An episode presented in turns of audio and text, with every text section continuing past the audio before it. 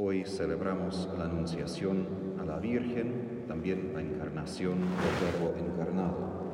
Y esos dos misterios no solo tienen un momento histórico, hace más que dos mil años, sino en su significado y en su realidad se extienden a nosotros hoy.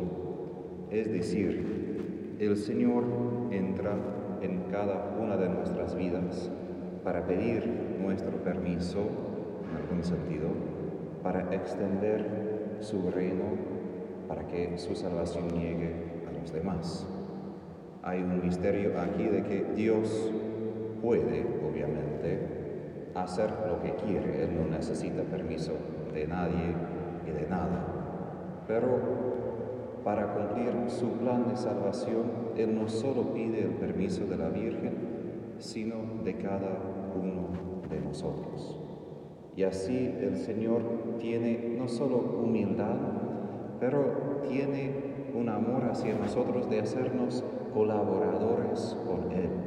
Santo Tomás de Aquino aclara de que hay cosas creadas que Dios simplemente utiliza de manera pasiva, como nosotros. Si yo, por ejemplo, tengo una roca en mi mano, la roca no es consciente, no es consciente de que puedo lanzarla, puedo usarla para construir una casa, pero Dios no quiere usar a nosotros como instrumentos muertos.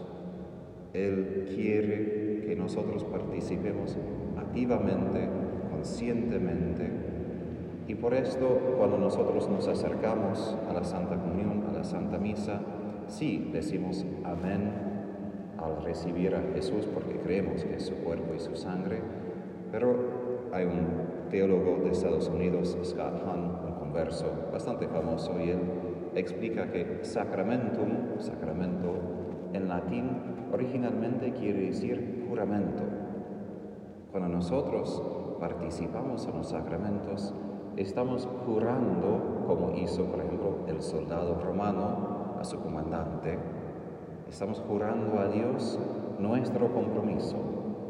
Estamos diciendo que sí, voy a ser leal, voy a hacer tu voluntad, voy a cumplir tus leyes y tus mandamientos.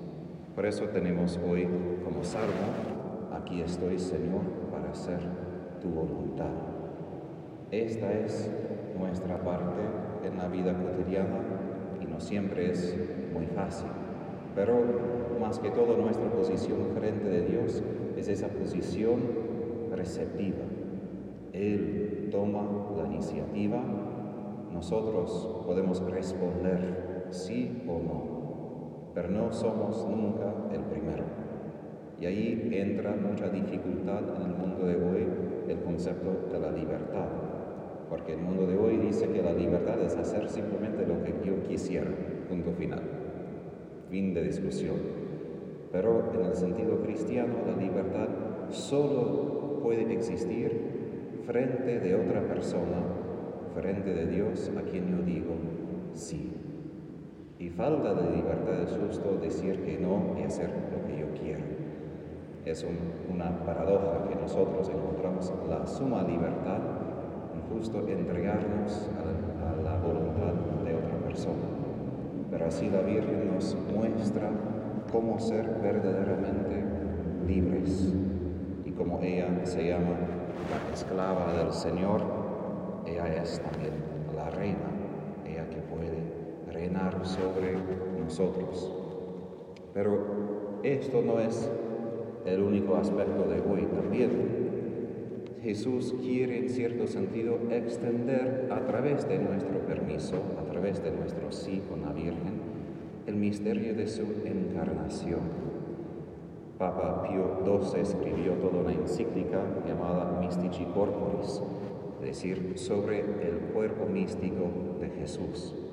Y ahí él comenta que a través del bautismo, no simplemente que nosotros llevamos a Jesús en el corazón a través de la fe, sino que en cierto sentido somos Jesús, que como iglesia, como los bautizados, somos su cuerpo. Y por esto nosotros no, ahora no vivimos nuestra propia vida como Tadeo o otras personas que viven en distintos lugares del mundo, sino que nosotros vivimos también la vida de Jesús, que su vida más y más es lo que debe dominar, guiar, dirigir nuestras vidas. Muchas veces los choques que tenemos en nuestras vidas como cristianos es justo entre mi vida, quizás como yo quisiera que sea, y la vida de Jesús. Una vida de persecuciones, de una cruz, de muchas dificultades y yo, por ejemplo, quisiera decir, bueno, pero yo estaba esperando un poco más, no sé, de alegría, de gozo, de baile. Obvio que la vida de Jesús también involucra gozo, pero nuestra vida cada vez más es como menos de mis sueños, de mis ideas y más y más la vida de Jesús. Santa Faustina en medio del diario tiene una oración muy, diría, extraña, porque es la única persona que había dicho semejante cosa, al menos de las personas que he leído. Y ella dice al levantarse en la mañana, Jesús, quiero hoy que tu encarnación se prolongue en mi vida. Tu vida escondida con tu madre y San José, tu vida del ministerio y también tu vida en Calvario y en el sufrimiento. Y así Jesús quiere a través de la palabra, como la Virgen recibió la palabra, y también a través de este sacramento, como ella recibió Jesús mismo, no simplemente a la palabra a través de sus oídos, también nosotros recibimos a Jesús. ¿Para qué? Que en cierto sentido Él pueda usar nuestro cuerpo, nuestra carne, hacerse presente otra vez. Y por esto en cada Eucaristía el sacerdote tiene lo que se llama técnicamente en la teología dos epiclesis. Epiclesis simplemente quiere decir en griego invocación. Una invocación del Espíritu Santo para que se baje al altar para transformar el pan y el vino en el cuerpo y la sangre de Cristo. Pero después de que yo digo, eh, esto es el misterio de la fe, eso es, hay otra invocación. Pido otra vez que el Espíritu Santo se baje sobre nosotros, como hizo sobre la Virgen, como el ángel dice, la sombra del Altísimo te cubrirá. Y pido que este Espíritu Santo transforme nosotros en cuerpo de Cristo, para que lo que hizo con pan y vino también haga con nosotros, para que nosotros seamos no simplemente seguidores de Cristo, pero en cierto sentido seamos Cristo.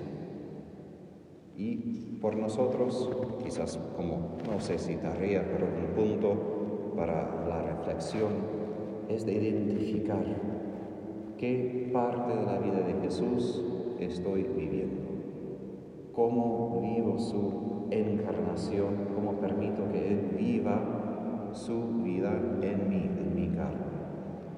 Después de haber hecho esta oración, Santa Faustina aclara de que ella podía ver, como mirando atrás en su vida, que en cierto momento vivía más, por ejemplo, la vida escondida de Jesús. En otro momento más el ministerio, en otro momento más el sufrimiento y calvario. Y a veces ayuda a ubicarnos. ¿Dónde estoy? ¿Dónde Jesús está poniéndome?